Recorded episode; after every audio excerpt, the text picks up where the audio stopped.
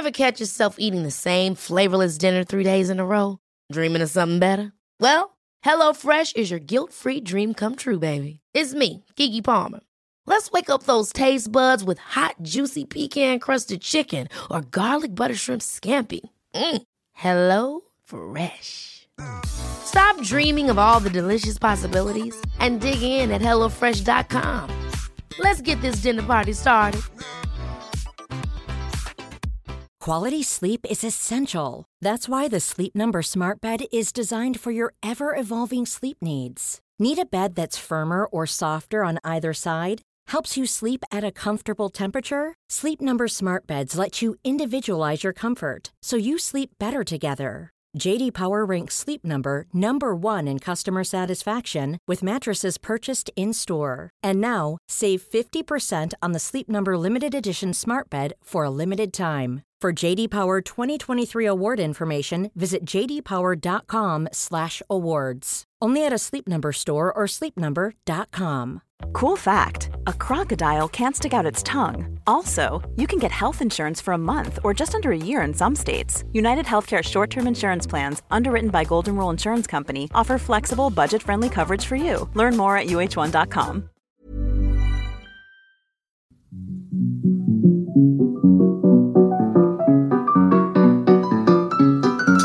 Bienvenido a un episodio más de Cómete al Enarme, el podcast en donde platicamos de forma rápida y detallada lo esencial para el nacional, en todo momento y en cualquier lugar.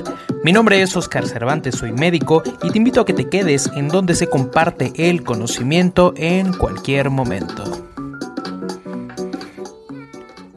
Entonces vamos a empezar como tal. La atención inmediata al recién nacido, basados en la GPC del 2009, en la GPC del 2020 y en algunos manuales importantes, debemos de empezarla porque por medio de que debemos de ser conscientes de que tenemos que tener una vestimenta adecuada de forma estéril, debemos de verificar el calor radiante y debemos de también generar un pinzamiento del cordón. Principalmente se menciona que debe de ser de los primeros 3 minutos, de los primeros 1 a 3 minutos se debe realizar este pinzamiento del cordón. Y posterior a eso, vamos a estar, o bueno, más bien la GPC va a estar manejando, porque yo no, bueno, sí, eh, la, la, GPC va a estar manejando eh, dos vacunas principales, que es eh, contra el virus de hepatitis B y la BCG, que va a estar sirviendo, como bien ya sabes, para la prevención de tuberculosis, principalmente tuberculosis miliar, porque pues a todos nos puede dar tuberculosis, ¿no? Em, para saber cuando indicamos estas dos vacunas es la respuesta es siempre. Siempre se indican estas dos vacunas a todos los recién nacidos. A todos los recién nacidos en México se le indican siempre contra el eh, virus de hepatitis B y la PSG. El virus de hepatitis B, la vacuna contra el virus de hepatitis B, se va a estar indicando eh, siempre, como bien ya te lo dije, pero en un momento más te voy a decir eh, cuándo, en qué momentos. Primero, se debe de valorar eh, si la madre tiene anticuerpos, o más bien si tiene el antígeno de superficie contra anticuerpos del virus de hepatitis B. Si la mamá es positiva a estos anticuerpos, bueno, se debe de generar o se debe de aplicar más bien la vacuna y se debe de aplicar también la inmunoglobulina. Esta vacuna del virus de la hepatitis B se debe se debe de aplicar máximo a los 7 días. Y en la GPC indica que en caso de que no sea así, se debe de aplicar al segundo mes de vida máximo. Ahora, es importante también conocer cuáles son las contraindicaciones que pudiéramos tener al momento de aplicar eh, la vacuna contra la hepatitis B. Y las contraindicaciones son cuatro. Como tal, es que el niño tenga menos de 37 semanas de gestación, que pese menos de 2.5 kilos o que la madre tenga VIH. Estas son una de las, bueno, las cuatro contraindicaciones para aplicar la vacuna contra la hepatitis B. Ahora, para el, la, vacunación contra tuberculosis, que sería BCG, pues puede ser en cualquier momento de, la edad del niño, siempre y cuando sea dentro del primer año. Entonces, si es siempre dentro del primer año, es indicada esta vacuna. La vacuna contra eh, la B, bueno, más bien la BCG contra la tuberculosis es una vacuna que se debe de eh, indicar siempre a los recién nacidos y es una sola aplicación y el virus, bueno, para prevenir el virus de la hepatitis B se debe de indicar con un esquema de 0, 4 y 6 meses. Por acá. 0, 4 y 6 meses. O bien, por ahí hay algo que leí que es 0, 2, 4 y 6 meses, que yo no sabía cuándo, hasta que lo vi por un manual que en este caso se les va a aplicar a quienes, a los niños que tengan menos de 2.5 kilogramos, este esquema de 0, 2, 4 y 6 meses. Continuando con, esta GPC de atención al recién nacido para la prevención, en este caso de la enfermedad hemorrágica del recién nacido, para la prevención específicamente de esto, se debe de generar la aplicación de que seguramente ya lo sabes y si no sabes te lo voy a decir en este momento right now. Eh, la enfermedad hemorrágica del recién nacido se debe prevenir con la aplicación de la vitamina K.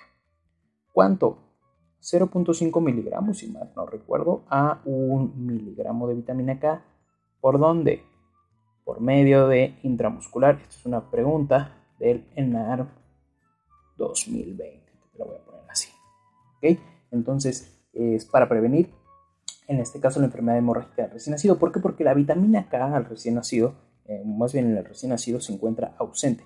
Y esto va a estar generando esta ausencia, esta ausencia como la ausencia que te dejó tu ex, va a estar generando un déficit de ciertos factores de coagulación. Entonces, ¿cuáles van a ser los factores de coagulación?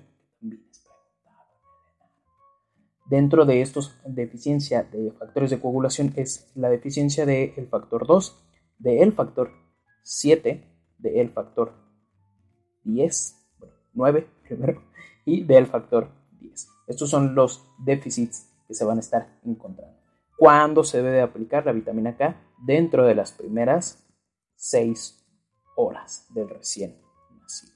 Y eso también viene en la GPC, por si no lo has leído o por si ya lo leíste y lo quieres recordar. Aquí, aquí lo estás recordando. Ahora, Vamos a revisar, em, como tal, te dicen que la limpieza del cordón umbilical, bueno, se debe de limpiar con agüita y con jabón, nada de ponerle porquerías así como miel o eucalipto, no sé qué tanto le, ponen. Este, debe de, debemos de tener un corte, mencionan que de 15 centímetros, y la limpieza es sumamente importante. Agua y jabón. Eh, ¿Esto para qué? Para prevenir algún tipo de, de enfermedad, algún tipo de infección eh, a este nivel que pueda estar complicando posteriormente al recién nacido. Lo siguiente es un punto muy muy importante dentro de, los recién nacidos que es evaluar la displasia de cadera. Debes de considerar que la displasia de cadera, eh, o más bien las caderas de los recién nacidos, las caderas de los recién nacidos no mienten así como las caderas de Shakira. Entonces tampoco van a mentir. ¿Por qué? Porque van a tener una laxitud fisiológica. ¿ok? Entonces las caderas de los recién nacidos van a tener una laxitud fisiológica que va a estar resolviendo a las cuatro semanas de vida. Esta laxitud fisiológica va a estar resolviendo posterior a esta edad y pues ya no vamos a tener mayor problema. Si se llega a presentar más de estas cuatro semanas de vida, tenemos que asociarlo a cuatro factores de riesgo que son muy importantes y que debemos de conocer. El primero es el oligohidrapnios. El oligohidrapnios, si mal no recuerdo, también por ahí una escala importante que te llegan a preguntar, que es la escala de Phelan, en donde el oligohidrapnio se considera, si no me equivoco, de menos de 16 a 18. No me acuerdo la medida, pero es 16 a 18 más o menos. Entonces ahí sí lo puedes checar. Em, otro de los factores de riesgo importante es que pese más de 4 kilos, que sea un niño macrosómico, un niño eh, y otro importante es la posición. La posición que sea pélvica o prácticamente de, de nalgas, ¿no? Le conocen en algunos otros lados, que se quede el producto venga pélvico. Y eh, dos pruebas que son muy importantes, Barlow y Ortolani, que estén alterados siempre. Si se encuentran alterados ya también es un factor de riesgo. Y con base en esto, la GPC del 2020 te da un algoritmo que te quiero platicar bien resumido ahorita. Entonces, Barlow y Ortolani. Si Barlow y Ortolani se encuentran alterados, más los factores de riesgo, debemos de indicar un ultrasonido a las tres semanas de vida. Si Barlow y Ortolani se encuentran alterados sin factores de riesgo, el ultrasonido se debe de indicar a las seis semanas. Eh, a las seis se, se ve demasiado horrible. Si, me está escuchando en, si me está escuchando el podcast, digo que estoy haciendo este esquema a la par para YouTube. Entonces, eh, sin factores de riesgo, con Barlow y Ortolani alterados, se debe de indicar el ultrasonido a las seis semanas de vida, recordando que el ultrasonido es la prueba diagnóstica ideal para eh, la displasia de cadera. Y ahora también, eh, acá te quiero poner un poquito, también te quiero mencionar cuál es cuál, ¿no? Barlow y Ortolani. El doctor Barlow es un doctor muy malo, así fue como me lo, comentó un, traumatólogo en alguno de los podcasts que estuvimos probando el año pasado o este año. Este, el doctor Barlow, es un doctor muy malo en cual cuando revisa a los pacientes va a estar luxando las caderas de los niños. Entonces Barlow va a estar generando una luxación de la cadera. Y Ortolani es un doctor muy bueno que va a estar ayudando a los niños y que va a estar reacomodando esta cadera y que va a estar reduciendo la luxación. Entonces así también te lo puedes aprender, ¿no? Barlow, el doctor Barlow es un doctor malo, Y Ortolani es un doctor muy bueno, muy bonito. Eh, ok, eh, después de esta increíble explicación, este, vamos a, a seguir con la criptorquídea. También la mencionan mucho en la GPC del 2020. La criptorquídea debes de conocer que es cuando ambos testículos no están dentro del escroto y lo podemos dividir en dos, en palpables y en no palpables. Los palpables van a, vamos a dividirlo en tres. Estos van a ser cuando son retráctiles, cuando eh, están fuera del escroto, obviamente, cuando están fuera del escroto, eh, los no descendidos, los ectópicos, se pueden considerar que están fuera del trayecto como tal o que se encuentran a nivel crural. Entonces así serían los ectópicos. Y los no palpables van a ser los que se van a encontrar como tal. Van a ser los que se van a encontrar como tal a nivel intraabdominal que jamás descendieron o que nunca estuvieron ahí, que no existen. Entonces, estos van a ser eh, los dos tipos de las dos divisiones, ¿no? De criptorquidia, palpable y no palpable. Diagnóstico de criptorquidia es una ecografía.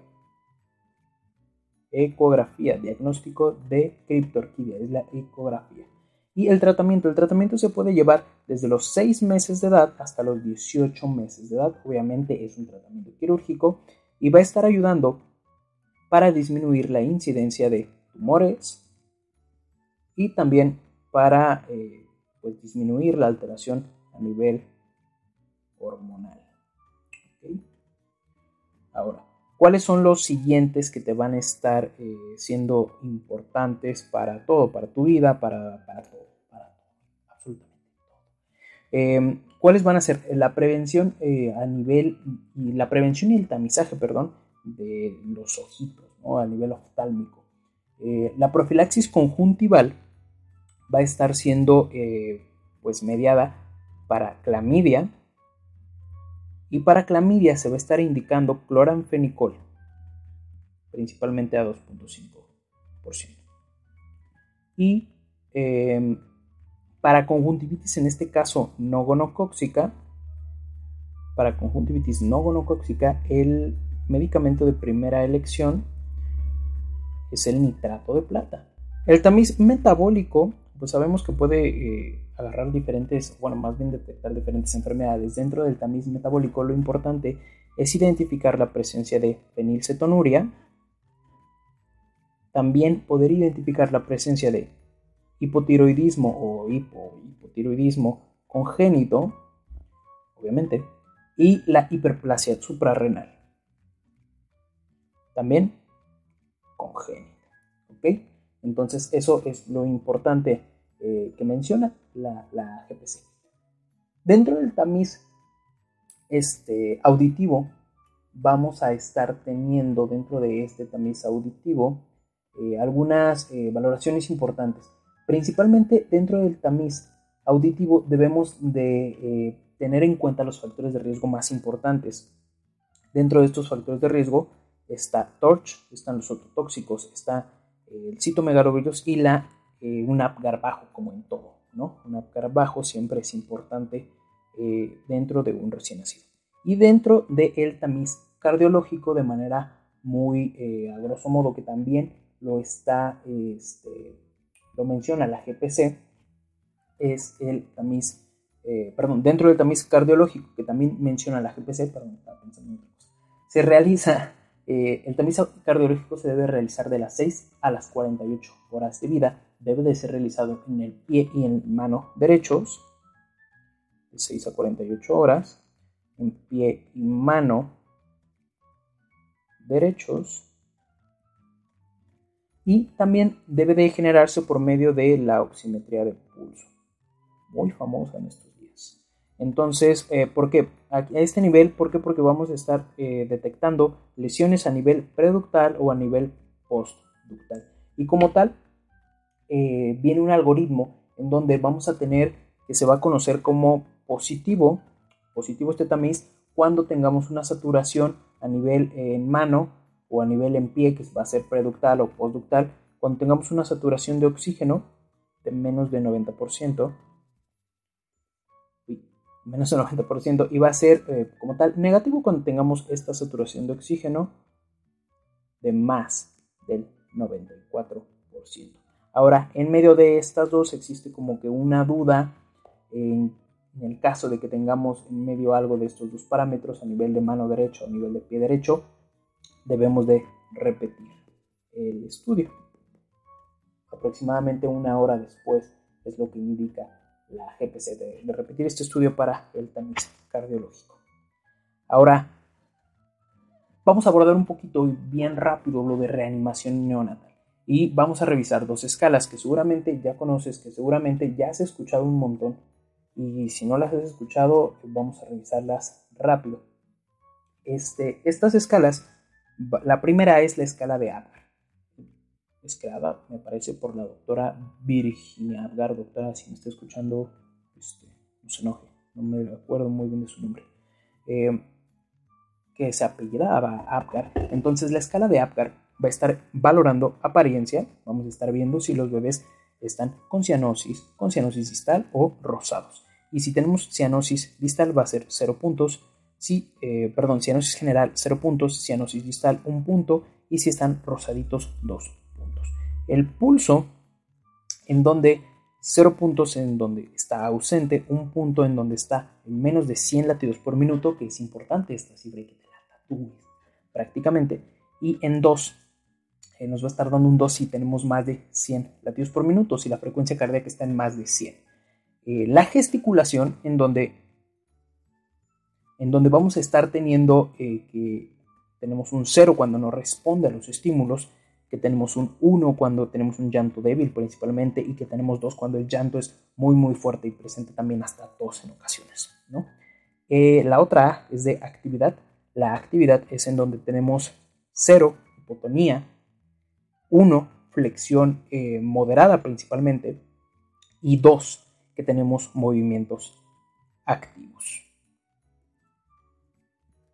Y por último, la respiración, en donde la respiración es importante porque eh, con cero el bebé no va a estar respirando. Uno es la respiración irregular y dos es la respiración más regular. Ahora, el APGAR se debe de evaluar cuando, en dos momentos, al minuto y a los cinco minutos. Y esto es muy importante porque una alteración a los cinco minutos nos va a llevar a pensar posteriormente en asfixia neonatal, que vamos a estar hablando más adelante de ello, más, más clavadín. Este, y eh, dentro de las puntuaciones, si tenemos una puntuación de 7 a 10 más de 7 a 10 es que el bebé está excelentemente bien. Si tenemos una puntuación de 6 a 4 es que el paciente se encuentra moderado, eh, moderadamente deprimido, no triste, deprimido en todas las funciones. Y menos de 3 es que está severamente deprimido. ¿ok?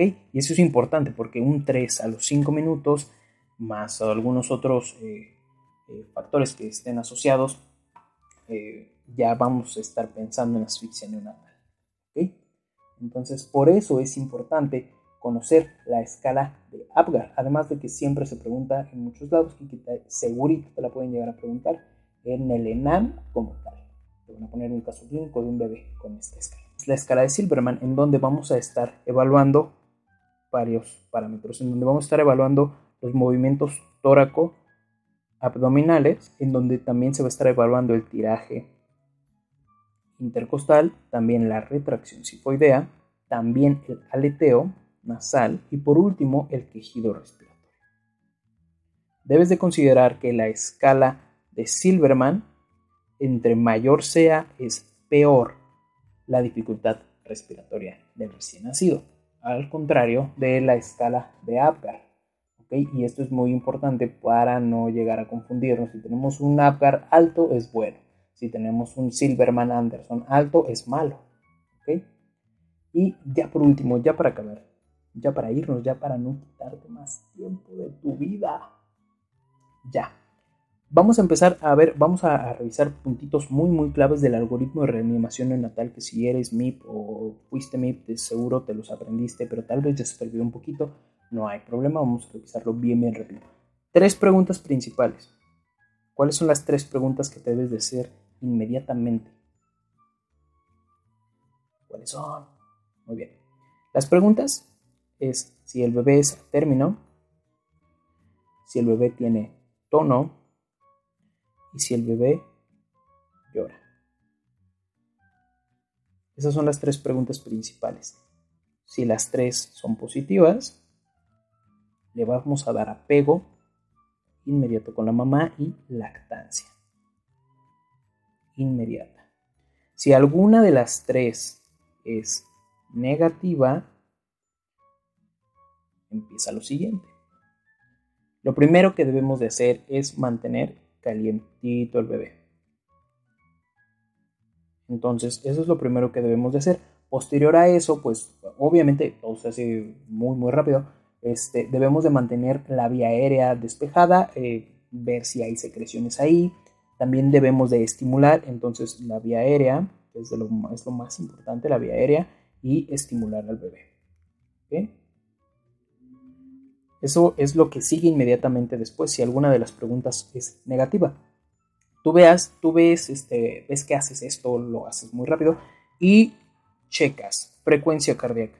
La frecuencia cardíaca en cuanto está, está en más de en menos, perdón, de 100 latidos por minuto. Si la frecuencia cardíaca está en menos de 100 latidos por minuto, sí, señor, así es.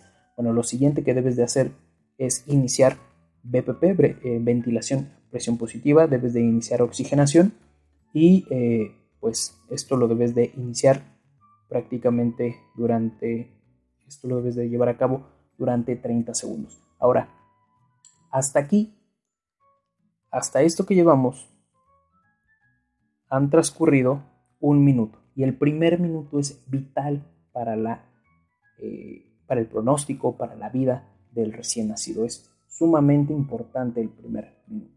Entonces, este, ok, ya tenemos esto. La frecuencia cardíaca es, vuelves a checarla y sigue siendo de menos de 100 latidos por minuto.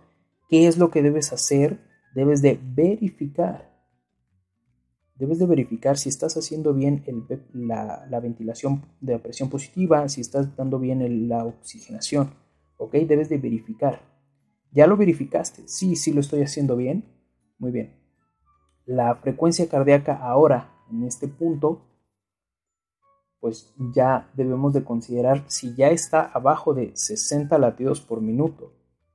Si ya está abajo de 60 latidos por minuto, ya hay bastantes porque si es así, ya debemos de considerar intubación, que si tú sabes intubar, debes de realizarlo y si no, debes de mantenerte en la ventilación a presión positiva dándole oxígeno en lo que llega alguien capacitado para realizar la intubación, principalmente pues, los residentes, ¿no? Obviamente. Y este, la intubación. Y se me está volviendo algo muy importante, seguir con la oxigenación y las compresiones. Aquí entran las compresiones. Después de la segunda verificación de los dos latidos abajo de 100 y del primer latido, la primera verificación del primer latido abajo de 60. Aquí ya entran las compresiones. ¿Cómo son las compresiones? Las compresiones son 3 a 1. Este también es pregunta de ENARM 2020. Em, en este caso tú realizas esto, vuelven a revisar la frecuencia cardíaca, se vuelve a encontrar abajo de 60 latidos por minuto, que sigue la adrenalina. Y una vez que tú aplicas adrenalina IV, prácticamente ahí se acaba el, algoritmo. Como tal, si la frecuencia cardíaca continúa por debajo de los 60 latidos, hay que considerar o bien hipovolemia o bien neumotórax. Eh, también la guía de práctica clínica dice que debemos de, de dejar de dar reanimación en el caso de que el niño no responda a nada de lo que hiciste en todos estos pasos que hiciste correctamente bien, que hiciste perfectos, no responde, o bien posterior a los 10 minutos de la reanimación neonatal. Pero pues esto ya también implica caracteres éticos y cosas por el estilo. Entonces vamos a hacer una eh, revisión eh, rápida. En el primer minuto, ¿qué debiste de hacer? En el primer minuto, tú debiste de identificar también debiste de mantener el calor, debiste de estimular y debiste de ver la frecuencia cardíaca en menos, bueno, que estuviera mayor a 100, ¿no? Pero debiste identificar que estuviera mayor a 100. ¿Para qué? Para posteriormente dar oxigenación eh, por medio de eh, la ventilación a presión positiva. ¿Ok?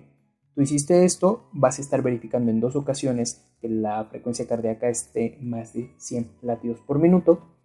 En caso de que no, después, eh, posiblemente después de ese tiempo, la frecuencia cardíaca baje a 60 latidos por minuto o menos y tú ya vas a estar considerando intubar, mantener la ventilación o la oxigenación y las compresiones. Que las compresiones recuerda que son 3 a 1. Y si posterior a esto, desgraciadamente, la, eh, la frecuencia cardíaca perdón, siguió en menos de 60 latidos por minuto, ya debes de considerar la adrenalina. Espero que haya quedado claro, que les haya gustado. Les agradezco muchísimo su atención. Espero que te haya quedado a ti, que lo estás eh, escuchando por medio de Spotify, Apple. Muchísimas gracias por apoyar el podcast si le quieres ir a dar una checada a este algoritmo que resumí muy muy rápido en tiempo real prácticamente a la par que te estoy dando este podcast que estás escuchando este podcast puedes seguirnos en nuestro canal de YouTube que se llama también Cometa el NAN. Muchísimas gracias. Mi nombre es Oscar Cervantes un placer y nos estamos escuchando y viendo muy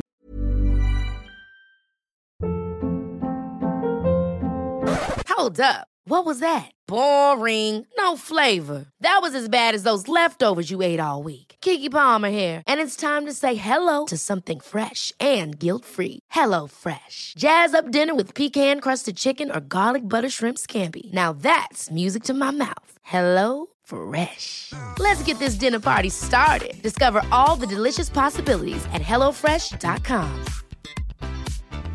If you thought the only way to get a more defined jawline with natural looking results was through surgery, think again. Juvederm Volux XC is a non surgical injectable gel filler that improves moderate to severe loss of jawline definition and can help you achieve natural looking results with little downtime. Even better, this improved definition lasts up to one year with optimal treatment. No maintenance required. Improve jawline definition for a smooth, sculpted look with Juvederm Volux XC. For important safety information and to find a licensed specialist, visit juvederm.com. That's J U V E D E R M.com. Not for people with severe allergic reactions, allergies to lidocaine, or the proteins used in Juvederm. Common side effects include injection site redness, swelling, pain, tenderness, firmness, lumps, bumps, bruising, discoloration, or itching. There's a risk of unintentional injection into a blood vessel, which can cause vision abnormalities, blindness, stroke, temporary scabs, or scarring. Talk to a licensed specialist to find out if it's right for you.